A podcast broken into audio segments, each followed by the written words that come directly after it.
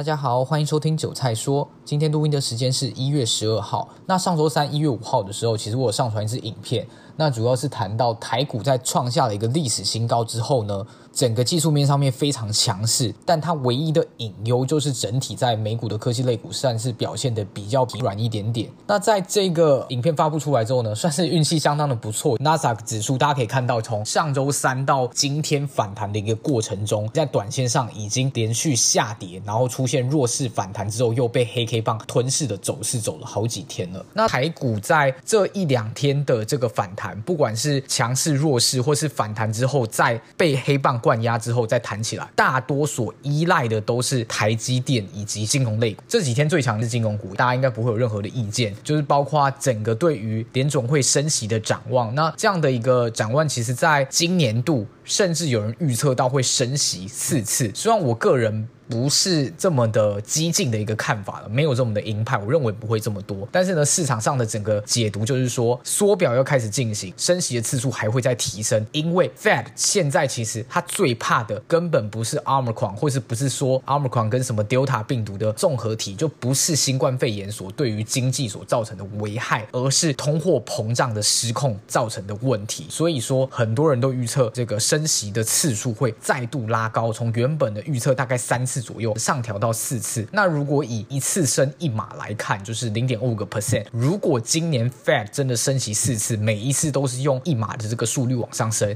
也就是它的这个利率会往上提高一个 percent。那在这样一个大家对于升息的预期之下，因为 Fed 不管是鲍尔主席，他对于整个通膨的看法都说了，他一定会采取必要的措施来抑制通膨的发展。所以呢，也对高估值的股票造成了一定的冲击。就是这一两个礼拜吧，很明显就是比较高估值的股票，这样的一个类型就落在半导体的 IC 矽智财，算是其中一个明显估值比较高的一个半导体里面的一个产业。那像是六五三三的晶心科啦，或是三五二九的力旺，这两档其实都是非常非常彪悍的个股，尤其是在去年二零二一年，力旺我记得它在八五二三那个时候低点，我印象中是有来到三百块钱左右，然后结果在去年二零二一年一度来到两千五百。块真的是 impossible，真的是有点厉害。那这样的一个高估值的股票，在这一波整个升息的预期展望，就优先被整个市场上的卖压所招待。就是说，高估值股票在整个利率提升的状况下，债券会相对来说更吸引人，或是一一些相对于股票市场来说比较没有那么具有风险性的资产，会相对来说受到大家的一个青睐，造就了呃整个股市，尤其是科技类股方面的一个疲软。那之前应该是上上周还。上上周其实有看到一个统计，就是在纳斯达克指数，其实里面有大半的个股都已经从高点滑落超过了五十个 percent，也就是所谓的类似一个呃 max drawdown 的一个概念，就是它的一个整个回落的比率从高点下来已经超过了五成。那这其实对于整个市场还有指数要比较健全温和的多头往上走，其实是一种阻力，代表说其实整个指数是靠着相对来说少数的个股去支撑，然后去让它走出一个。多头的走势，所以虽然即便现在呃台北股市在整个不管是半导体指数或是电子股的指数，其实整体来说蛮高点的一个地方，而且在前两周才刚刚创下整个历史新高。